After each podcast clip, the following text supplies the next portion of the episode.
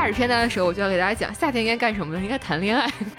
这一周的密集的资讯的轰炸，甚至搞得人都有点疲惫的时候，洛基终于上线了。之前也有两部这个漫威的衍生剧，一个是《旺达与幻视》，还有一个是《杨过与雕》，是吧？对，就是全世界人民都想看基努里维斯。你去看《寂静之地》呃一和二，它的过程是一种非常舒适的观影体验，因为电影院没有人说话。我看到这个资讯的时候，我都在想，洛基都上了，他怎么还没上？大家好，这里是由未来事务管理局和喜马拉雅联合打造的丢丢科幻电波。今天是周五，来到了我们的趣闻接收站，我是未来局的特工，这一期的主持人千一鹤。今天跟大家分享资讯的有我们的阿斯，大家好，我是阿斯喷火，会喷火的阿斯。另外呢，还有我们的主播 Max，大家好，我是 Max 灭火。怎么东北人要干仗吗？今天是我们三个第一次搭档来跟大家分享资讯啊。呃，我们三个能录制的效果，至少我本人都是很期待的。哎呀，在刚刚过去的这周啊，有一个大事儿就是高考。呃，在丢丢粉丝群里面呢，看到大家的留言，发现我们的粉丝还有参加高考的学生啊。不知道现在收听我们节目的你，刚刚完成高考，心情怎么样？在干什么？嗨着呢，没空听 呢。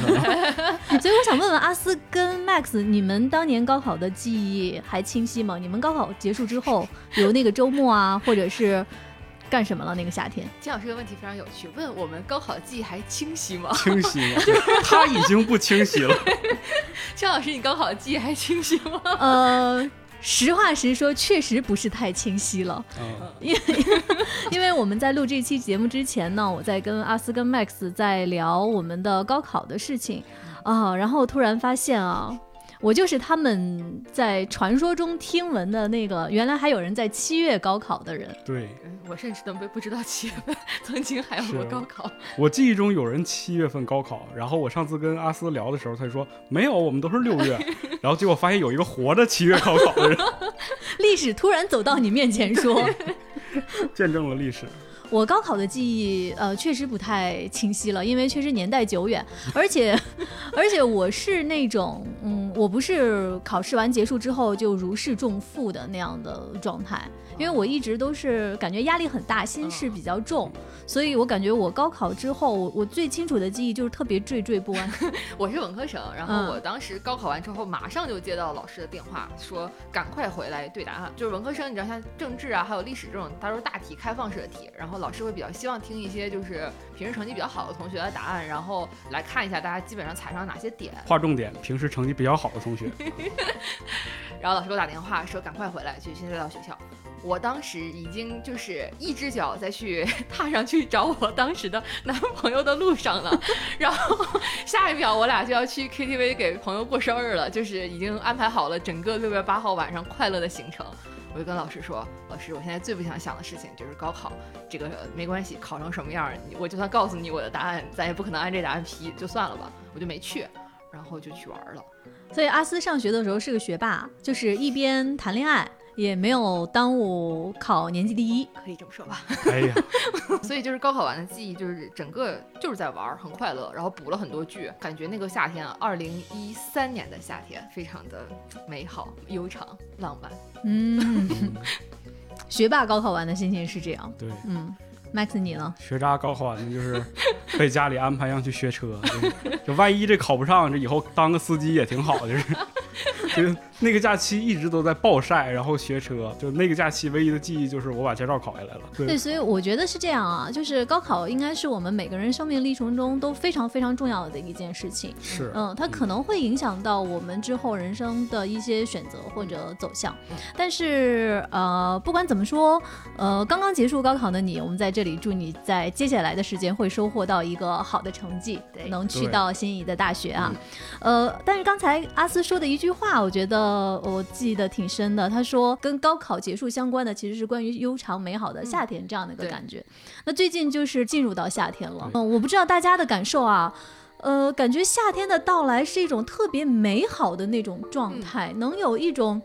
嗯，至少我每天走在路上是那种我都能提醒我自己的那种喜悦感，嗯就有一种自由感，对对对就它，没有冬天的那种束缚，就你也穿的不那么厚，我觉得对，对主要是东北穿的多，然后干的事儿也可以多，是吧？嗯嗯，游泳啊，出去玩啊，露营啊，都可以。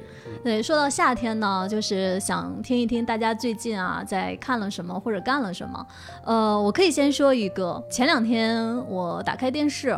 发现法国网球公开赛开始了啊！哦我当时的心情啊，就是五味杂陈、老泪纵横那种感觉，因为就是之前跟大家简单聊过，因为疫情的原因，其实对于体育行业的影响非常大，很多比赛在二零二零年或者是取消，或者是延迟。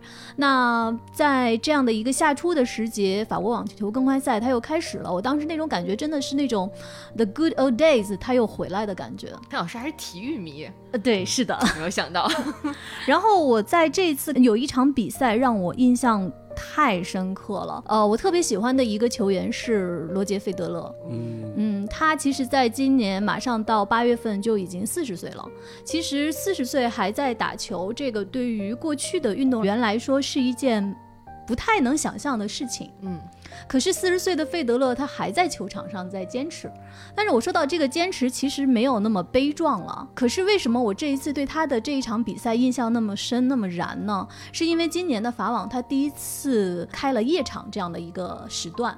那费德勒呢，在这个就在上周末，他打了一场夜场的比赛。那四十岁的费德勒和一个非常非常年轻的一个球员，他们俩打了三个多小时，才最后决出了胜负，是费德勒赢了。嗯可是那个画面让你感觉到太燃了，是因为今年的法网其实是没有什么观众的，因为疫情的原因，尤其是晚上的这场比赛，真的是现场空无一人。整个的菲利普夏迪埃球场，除了两个球员，除了裁判，除了现审，然后你看到凌晨一点钟的费德勒还在那里挥拍，然后在争夺每一个比分。嗯，你会感觉到那种虽然没有人喝彩，但是为了他很爱的这件事情，他一直在坚持和付出那样的一种，就是体育给你的那种燃和感动。后来他的赛后的采访，他就说，其实如果这样的一个比赛的环境，我在年轻的时候是不会接受的，因为人在年轻的时候，你要去争取那个胜利，你就希望获得更多的喝彩。哦，需要观众，对，但是他说我能坚持到现在，能在这样空无一人的球场上打球，就是因为我太爱这项运运动了，我很爱打球。嗯，所以说我很喜欢这个运动本身，这种感动让你会觉得体育真的是还是挺美好的。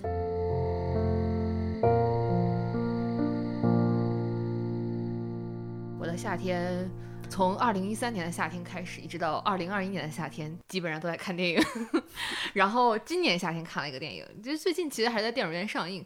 高考完的朋友们也可以大家走进电影院看，很推荐啊，《寂静之地》的第二部。对这啊个，我们在之前的符合你的高节目里面气氛对也说过，寂静之地，你在考场的时候也没有声音，有一旦有声音，监考老师就过来来抓你，对，就跟那个大怪物是一样的。一样的。你们看过第一部吗？看过，我看过，嗯对，嗯，第二部我个人很喜欢，这个整个系列我都很喜欢。而第一部当时这个是我们呃上学的时候还作为一种制片的范本来讲，因为第一部它成本只有两千万美元，然后它拿了三个亿的票房，这个 投入产出比是非常高的，是一个很小成本的科幻惊悚高概念的影片，然后取得了非常好的成绩。它也没有音效啥的，反正 是是便宜。对，呃，这个片子其实如果没看过的朋友，大概讲一下，就不剧透的情况下，其实它就讲那个呃，突然间来了一种生物到地球上，然后这个生物它没有眼睛，它只有耳朵，它它的听力非常的强，所以它看不到周遭的事物，但是它能够听到人发出的这种人造的声音。然后这个地球就陷入末世了，他如果听到人造的声音呢，他就会过来呃抓住你，把你杀掉。呃，第一部呢，它其实是在讲一家人，呃，爸爸妈妈领着他们几个孩子，在他们的这个小屋里求生。然后在第二部的时候呢，他们这个世界更大了，就是他们从这个小屋当中出来了，然后去面对更多的这个怪物和这个世界给他们带来的一种困难。所以就还是怪物还是追着他们一家。呃，怪物在追着所有人，但是因为怪物无处不在，所以他们就我们只是用他的视角来进入这个世界。呃，这个片子很有趣的一点是，呃，希区柯克有一个炸弹理论，这个对呃很有名。嗯他说这个，比如说咱们三个人在打扑克，然后这桌子底下有一个炸弹，那这个炸弹如果爆了，它这是一种吓人的效果，但它嗯并不吓人。但是如果观众一开始看到这个炸弹了，他不知道什么时候炸弹会引爆，这个是最吓人的。对，而且而且这个炸弹是观众知道，对但是我我们三个不知道知道，嗯我们还在这还在这儿录丢丢，还在 聊。其实观众已经看到那个倒计时，马上都要到那个指针儿要要要过去了。哎对，我的天，嗯，这个是所有悬疑电影几乎都在玩的一个梗，就是我要先让看让你看到危机是什么。那像《寂静之地》这个系列，它其实是把这种危机做到了一个很很大。我一开始我们就知道这个怪物是什么，你也知道会引发这个怪物的东西是什么，随时怪物都有可能到来。另外，我觉得《寂静之地》它做到了一个我们老在讲说电影其实想要给大家提供一种沉浸感。你去看《寂静之地》呃一和二，它的过程。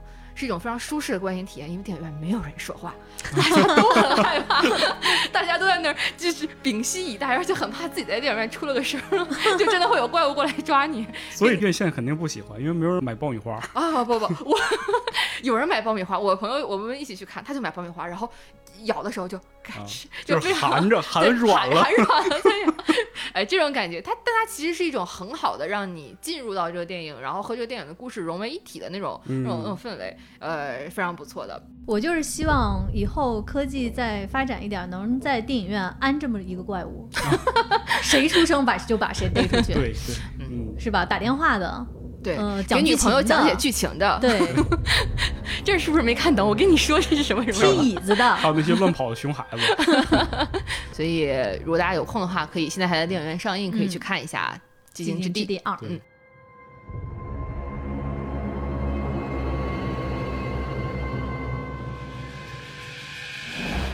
我们今天啊，说到了这个刚到来的夏天，嗯我们新看的作品。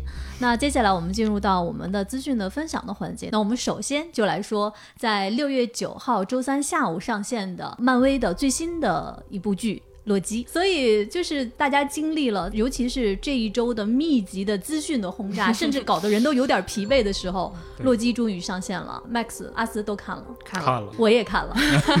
你为什么要看看这个对？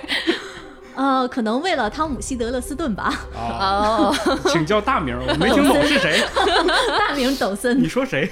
陈老师还看过什么漫威的作品吗？嗯 感觉在面对一些灵魂质疑，就是漫威的电影啊，我看的复联系列我看了，嗯，嗯，一二三四，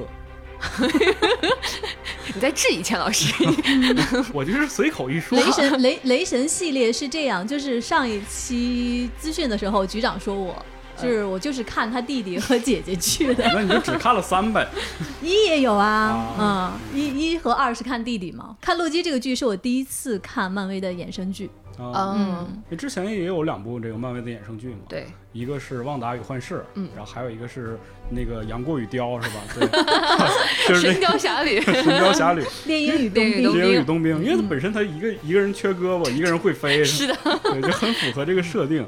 对，但是那个《旺达与幻视》确实口碑非常好。对那你们这次看了洛基，感觉怎么样？虽然它现在只出了一集，其实我们之前也讨论过洛基的这个剧情，它应该会从哪儿开始、嗯因为在之前放出的那些预告啊和介绍说，它其实它的故事是从复联四的最后，他拿走了宇宙魔方对那段开始的。但其实那段是复仇者联盟一的剧情，对它是二零一二年的那个剧情，就是在纽约之战。我们现在看到洛基的第一集，它其实就是拿走魔方之之后，类似于进到了一个像平行宇宙一样的故事。你可以理解为它的整个的故事线是在二零一二年之后的，而不是说复联二啊、复联三。其实就是说，它的整个的这个剧的剧情应该是接在复联四后面的。嗯，但是现在这部剧当中出现的洛基的这个人物，叙事的这个故事的时间线，这个人物的时间线其实是在对那个对对对第一第一部的那个结尾的。对，剧当中所谓这条神圣时间线守护的，这是一条呃主料的，我们也是看到所有复联故事发生的这一条主流时间线，神圣时间线。嗯然后它里面会画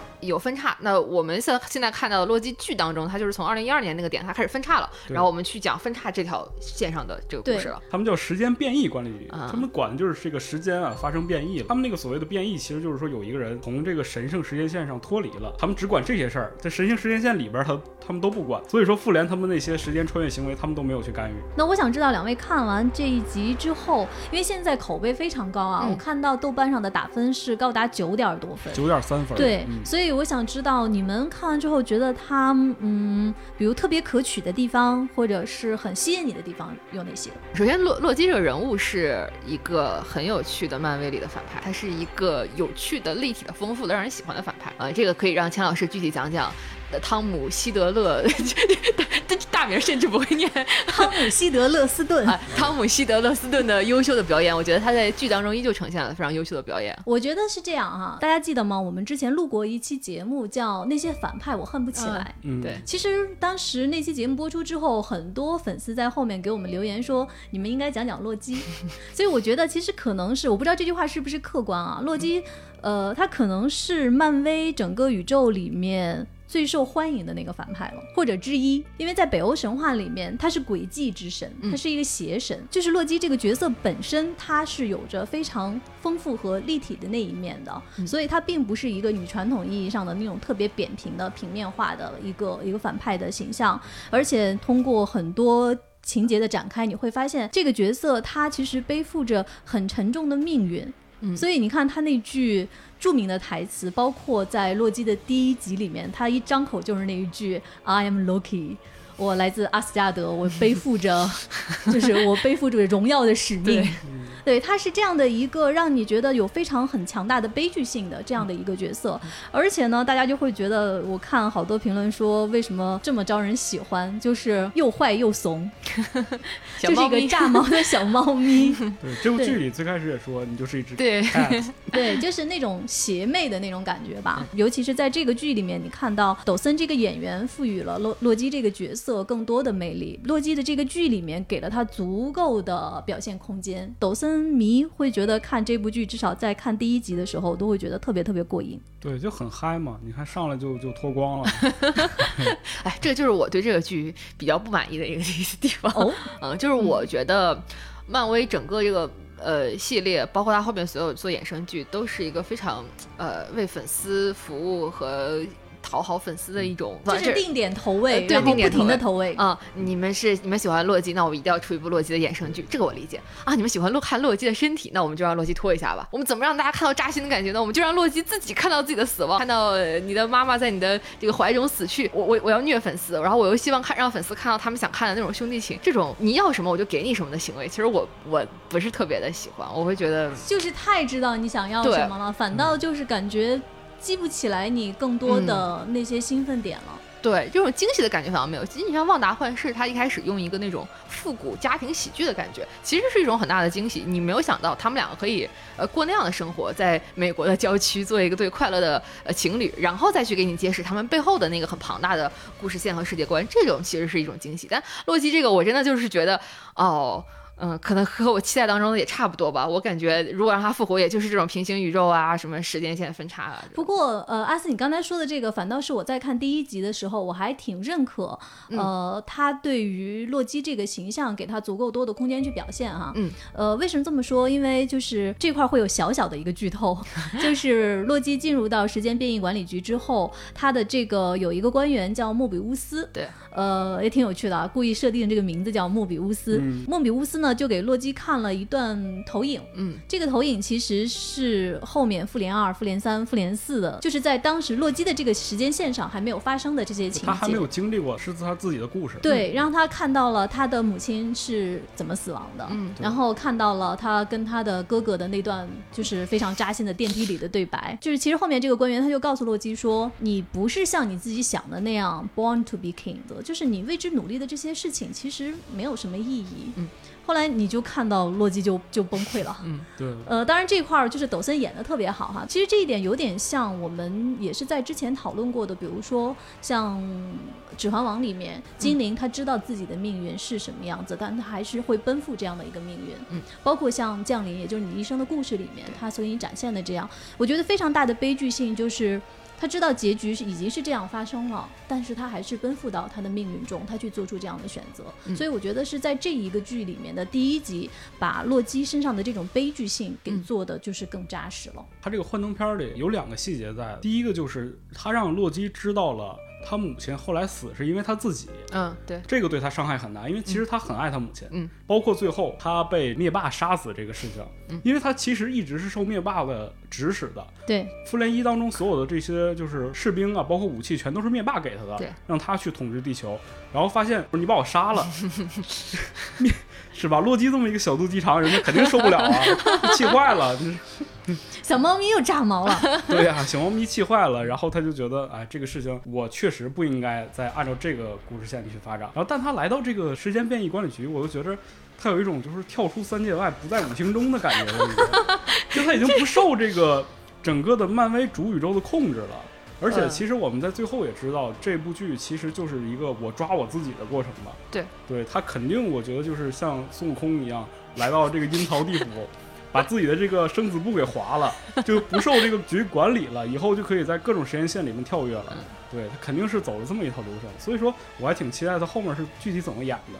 如果演不好，那这个漫威宇宙其实会出现一个特别大的 bug。嗯，我也有这个担心啊，就是因为他现在已经把这个整个时间变异管理局这个 TVA 设置成了一个更高级的一一一个组织的存在。就是下面的，就是之前我们看到的所有那些无限宝石、灭霸、妻离子散、家破人亡，对，在他们这儿都当不正是事儿，职。对，政治，这个很扎心。那呃这这么庞大的世界观要怎么圆，其实是很期待后面的剧情的。就像 Max 说的，一个更大的去控制你自由的一个一一一个组织，然后一个个体是如何去反抗这个组织的。大概率可能是这个故事他想要嗯后面讲述的剧情，很像你说的《西游记》孙 悟空。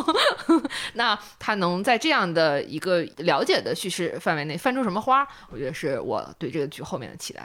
嗯，嗯，但是其实除了我们说这个角色或者演员的表演，包括刚才大家说到关于剧情的期待，嗯其实我在看第一集的时候，感觉还是挺强烈的，就是它里面的一些科幻的元素的。嗯，是的，它的提炼和使用，我觉得还是不能说很惊喜吧，但是你会觉得说还是很愿意看下去。在这集播出之前呢，我看过就是北美的一个评价，他就说这个剧啊特别像黑人加神秘博士，然后再加广告狂人的那个六十年代审美，嗯呃，然后再看了之后发现确实是这种感觉，尤其是神秘博士加黑衣人的这个设定，就是他在这里面就是关于时间这个概念的这个使用。他们是要去修复时间，神圣时间线就是他们的主时间线，一旦出现错误了，就会有一帮是吧，穿着黑漆漆的特工，然后到你们那儿说拿个小棍儿一捅，反正就整没了。要不就是放一个应该是恢复时间的炸弹嘛，我觉得它叫 reset，就是再哦重置一下这个时间线。对，就把这个相当于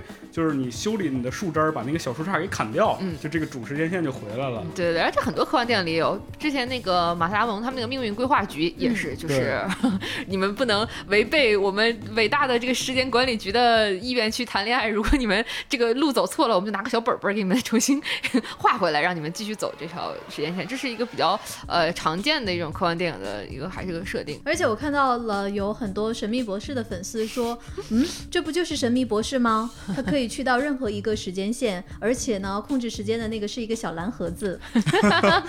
就宇宙魔方嘛，对对，你就感觉说，哎，确实是这么回事儿。嗯对，而且还是他偷的，哎，都对 老师。现在已经是神秘博士八级学者了。所以就是时间真的是科幻作品特别特别喜欢讲的一个概念和母题了。呃，其实关于时间的讨论，我们在丢丢中也给大家做出过很多的分享。呃，比如说我们曾经在丢丢早期的节目里面，跟著名科幻作家杨平老师跟大家一起聊过关于时间旅行的热门问题。我们这个是做了两期非常精彩的内容。另外呢，我刚才说到的神秘博士，我们有四期的内容，嗯大家可以在丢丢的播放序列里面去找一找你感兴趣的那个是跟时间相关的话题。另外呢，我们未来事务管理局，我们科幻 MOOC 的第一本就是《时间不存在存在》，对，也推荐大家去阅读这本书。嗯其实关于时间的很多奥秘，在这个书里面也会给你讲了很多。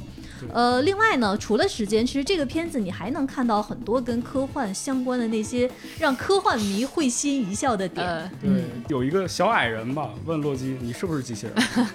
然后洛基也有疑惑了：“我是不是？如果我是怎么办？你是的话，过这个门就会被融化掉。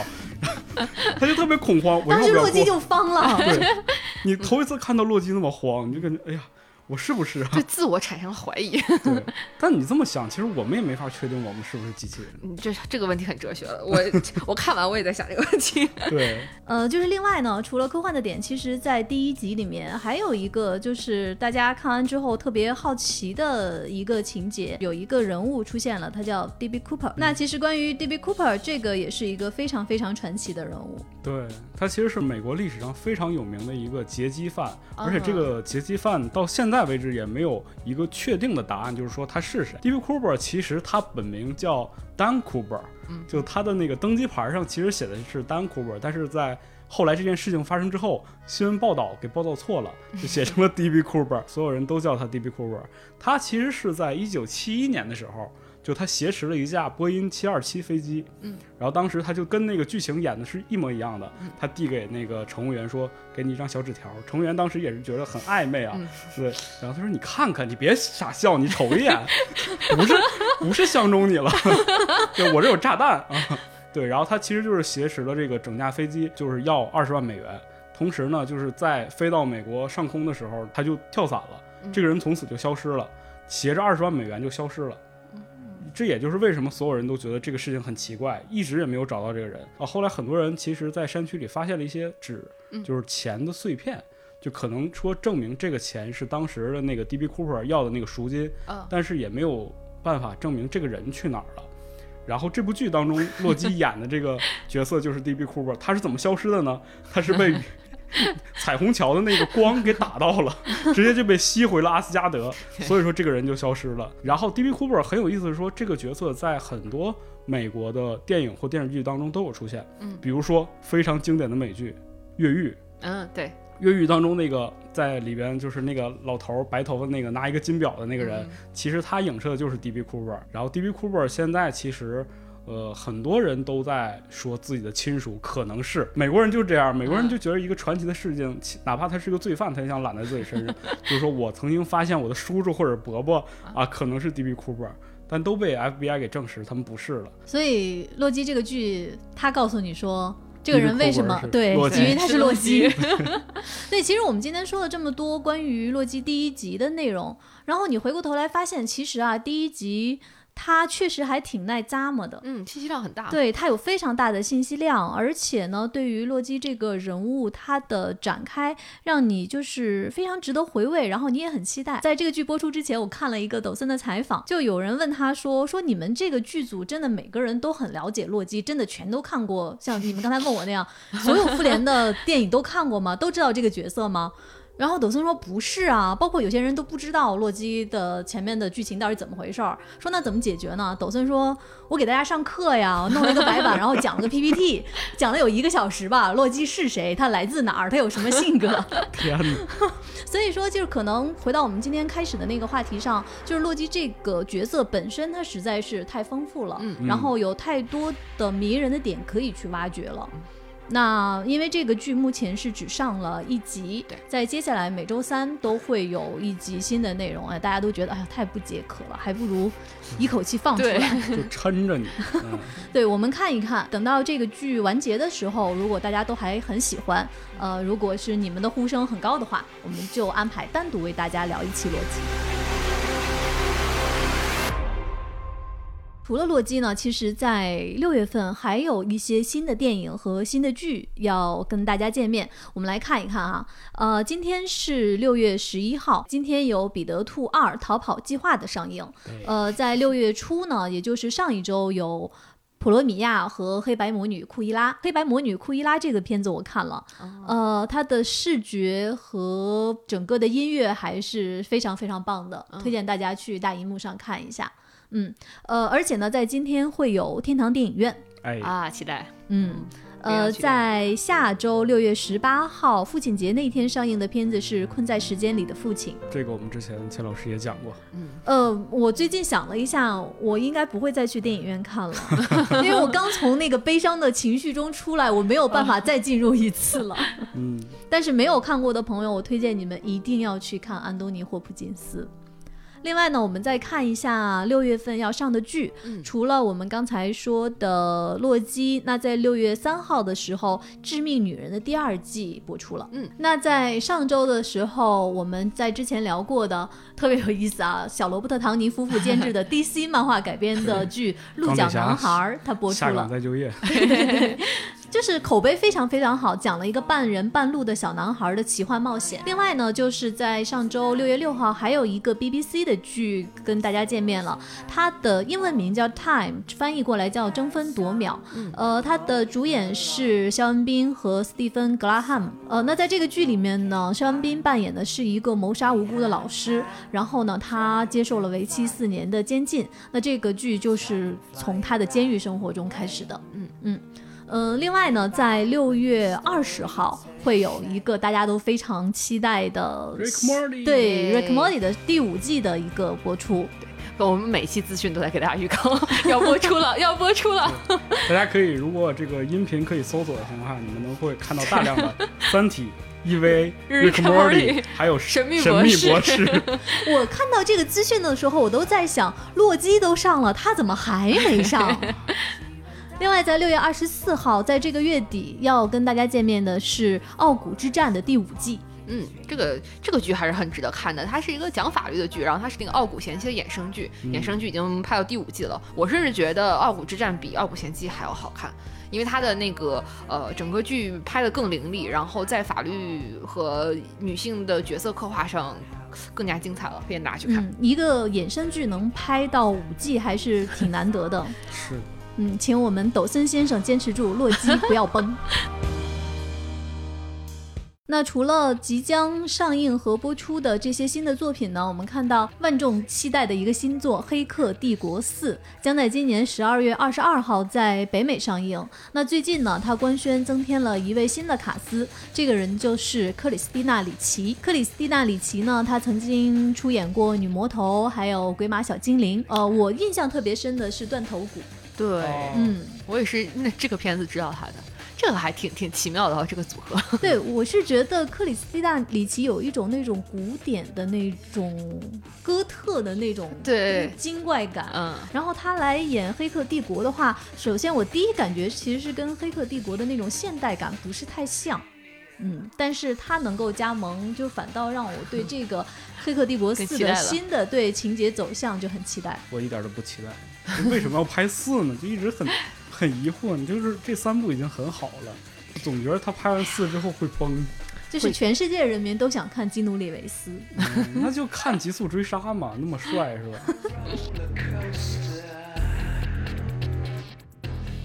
那接下来的一条资讯是跟小说有关。呃，最近我们看到由作家七月他所撰写的小说《群星》呢将被改编为电视剧。呃，《群星》是第十一届华语科幻星云奖最佳长篇金奖的获奖作品。对，当时这个奖项名单出来的时候，我就赶快去看了这个这这这本小说。它是一个发生在成都的一个科幻故事。然后我是觉得它把这个本土化和科幻的一些元素结合的蛮好的。它其实是一个很大的呃世界和一些很玄妙的一些科幻概念，但是它它会放在成都这个很接地气儿的地方，然后加上它的主角在这个探案的过程当中，就是在成都走街串巷，然后把成都未来的可能一些城市规划以及他们的设定结合的是很好，所以我当时看的时候就觉得这个小说其实是很适合影视化，甚至是就是在现在的这个情况下拍出来，我们就能马上看到一个未来的成都是什么样子，以及人类社会面临灾难，但是呃我们的这个现在的城市是如何抵御他们的这种呃场景还是蛮期待的。然后现在是呃。电视剧项目已经启动了，估计可能要一两年能够和大家见面吧，可以期待一下。那说完了我们国内的小说呢，我们接下来看一看第五十六届美国科幻星云奖。最近第五十六届美国科幻星云奖的结果出炉了，我们来跟大家分享一下获奖的名单。首先获得最佳长篇小说的是《网络效应》，作者是玛莎·威尔斯。获得最佳长中篇小说的是《绕圈幻灵仪式》，是由作者皮贾里克拉克所写的。获得最佳。短中篇小说的是两句真话和一句谎话，作者是莎拉平斯克。获得最佳短篇小说的是《鬼屋开放日》，它的作者是约翰维斯维尔。呃，然后安德烈诺顿奖授予了青少年科幻奇幻杰出图书。呃，今年获奖的是《巫师的防御烘焙技术指南》，作者是 T. 金费舍尔。看到这个书名好想看啊！我也是，感觉好像还是跟哈利波特有点关系。对，然后获得这个。最佳剧本讲的是《Hades》，《Hades》就是一个改编自希腊神话的一个电子游戏。那今年的雷布拉德伯里奖授予影视剧集类杰出表现。那获奖的作品呢是《善地》，它的第四季的第十三集。准备好就开始吧。我们刚才说到的这些获奖作品呢，包括今年的提名作品，其实从六月六号开始，一直到六月十三号，都可以在我们的“不存在科幻”这个公众号上读到。另外呢，去年第五十五届星云奖的小说，也可以在“不存在科幻”这个公号内搜索“第五十五届星云奖”的关键词阅读。嗯，大家可以到我们的小说号上去阅读。我现在要去找一找那个巫师的防御烘焙数值，学习一下。呃，说完了这周的资讯啊，我们今天节目一开场啊，就说夏天来了，大家会期待有好玩的、美好的事情发生，那更适合出来走一走、看一看、逛一逛。那在这个周末，也就是六月十三号到十四号。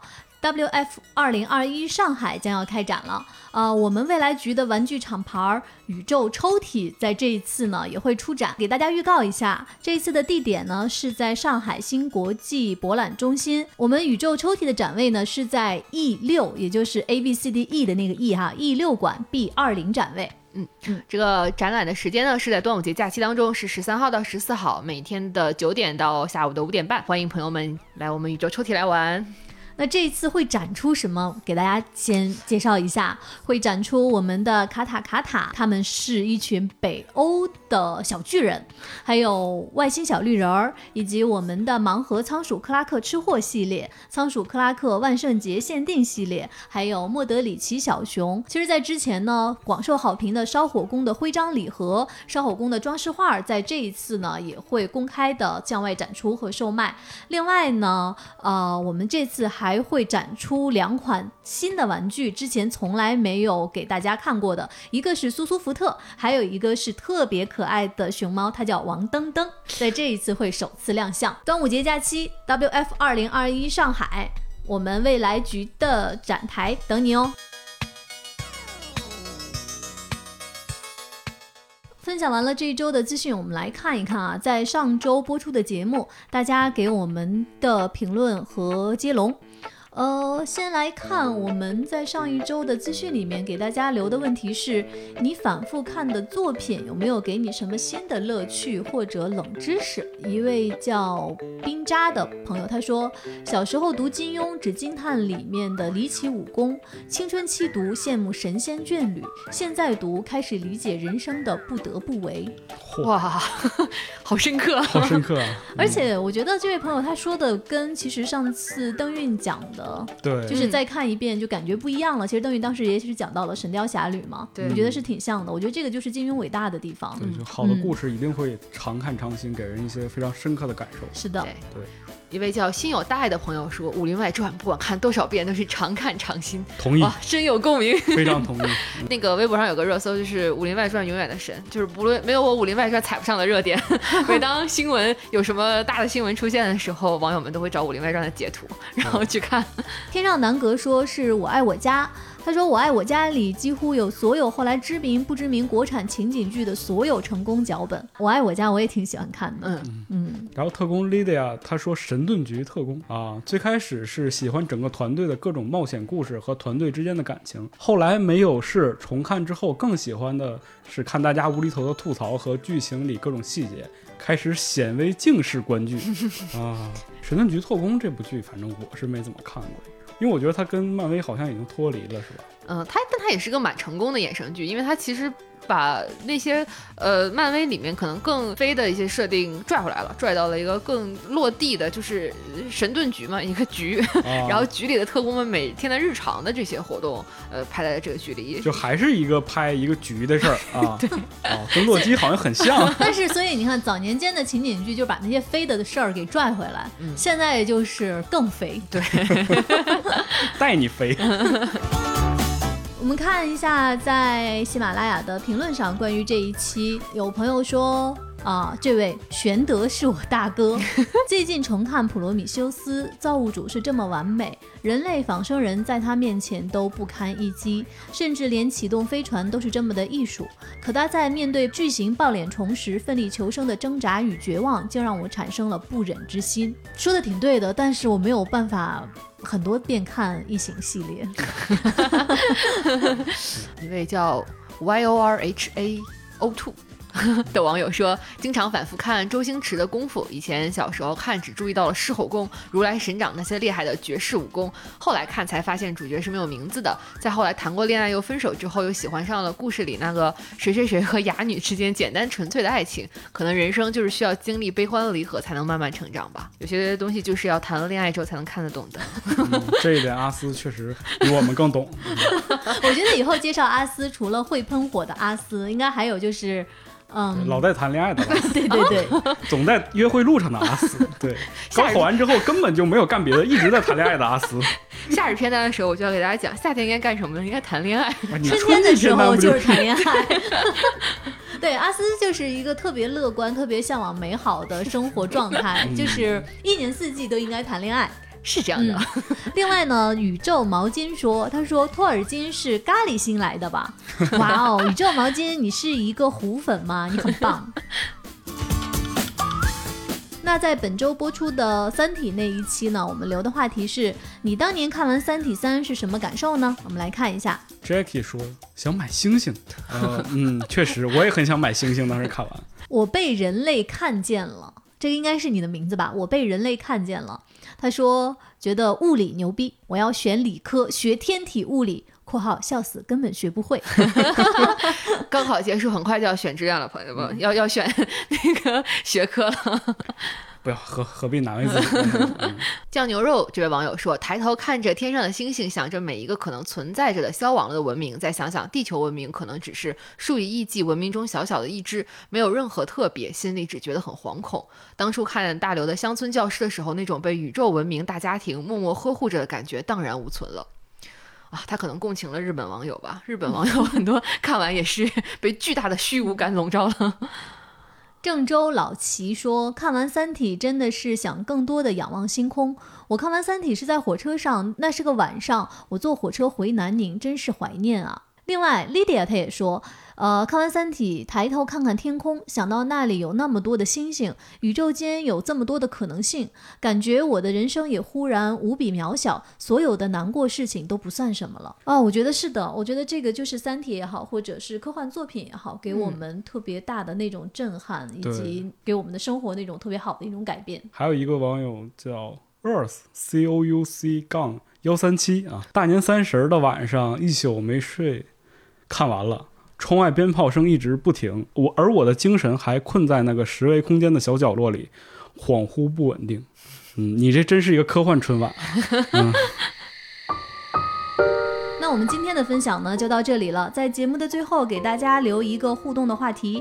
今天的话题是你最想看到哪个角色的衍生剧呢？这个角色不固定在，比如说漫威宇宙啊、DC 宇宙，就是你最喜欢的那个角色，你想看到他的衍生剧。你可以告诉我们，欢迎大家来订阅我们的丢丢科幻电波，然后在我们页面下方的评论区，或者是加我们接待员的微信 f a a 杠六四七进丢丢粉丝群来跟我们一起留言互动。那今天的节目就到这里，马上是端午假期了，祝大家端午快乐，节日快乐，也祝大家夏天快乐。有时间的话，十三号和十四号我们在上海见，W F 去找我们玩哦，拜拜，拜拜。